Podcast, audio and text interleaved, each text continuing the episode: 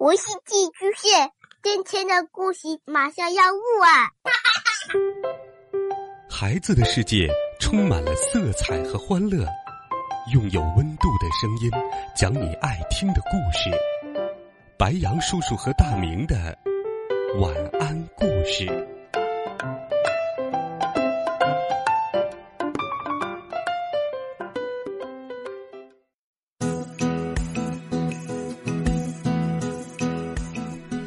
小朋友们、同学们，晚上好！欢迎收听白杨叔叔讲故事。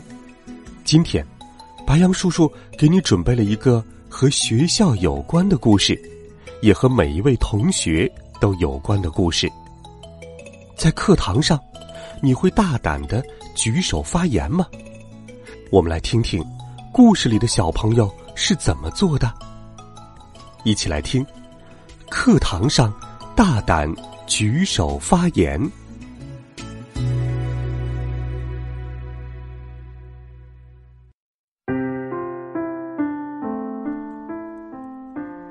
我是樱花小学一年级二班的佳佳，我喜欢读书，尤其喜欢一个人在湖边读书。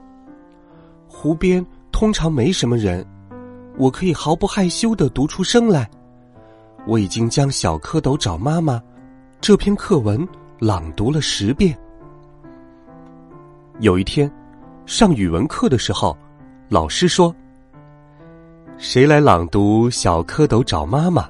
请举手。”我很想朗读，可又有些紧张，于是躲在小剑后面，哆哆嗦嗦的抬起了手。我的心跳得越来越快。就在我打算放下手的时候，老师说：“佳佳，你来朗读吧。”我站了起来，可是拿着课本的手一直抖个不停，连腿都在抖。更糟糕的是，我我什么声音也发不出来。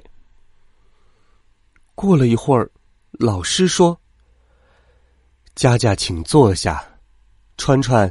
你来朗读吧。一想到同学们都在笑话我，连课文都不会朗读，我就抬不起头来，耳朵里一直嗡嗡响。放学后，我的好朋友西西和小夏对我说：“佳佳，一起回家吧。”可是我没有理他们，一个人冲出了教室，出了校门。我一通乱跑，跑过了蔬菜店的拐角，跑过了书店，又跑过了理发店。在没人的地方，我大声的喊了起来：“啊！”我大叫着冲上了湖边的斜坡，跑到家门口了，我停了下来，大口的喘着气，啊啊啊！进门后。我带着哭腔喊妈妈：“妈妈，你回来啦！”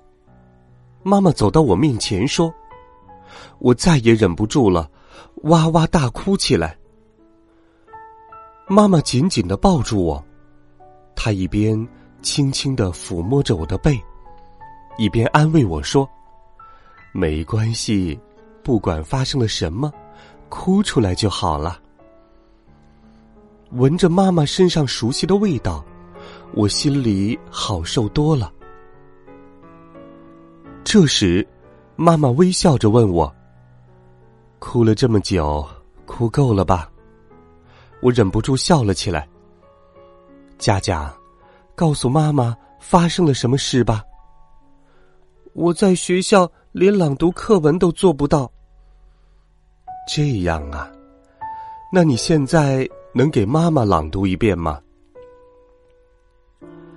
像在湖边朗读那样，我给妈妈朗读了《小蝌蚪找妈妈》。佳佳读的很棒啊，妈妈上一年级的时候可没佳佳读的好。妈妈一边鼓掌一边说：“妈妈，您能再听我读一遍吗？”当然可以了，佳佳给我读课文，我可开心了。就这样，妈妈听我读了三遍。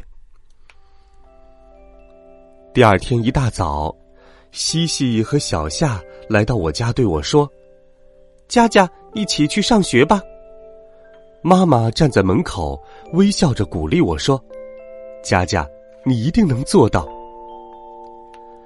上语文课的时候，老师又要点人朗读课文了。我高高的举起了手，老师又点了我。我虽然还是有点紧张。但是这一次，总算顺利的读完了。以后我还会大胆的举手发言。老师，下次、下下次，一定还要点我哟。好了，孩子们，课堂上大胆举手发言。你还记得你第一次举手发言时候的样子吗？快来留言，告诉白杨叔叔。白杨叔叔也要告诉你，在课堂上，我们一定要勇敢的举手发言，大胆的表达你的想法，这样你才会更快、更好的进步。微信搜索“白杨叔叔讲故事”，点击关注，发送留言，每天都有好听的故事陪伴你，温暖讲述，为爱发声，与全国三百万家庭一起。阅读进步，我们明天见，晚安，好梦。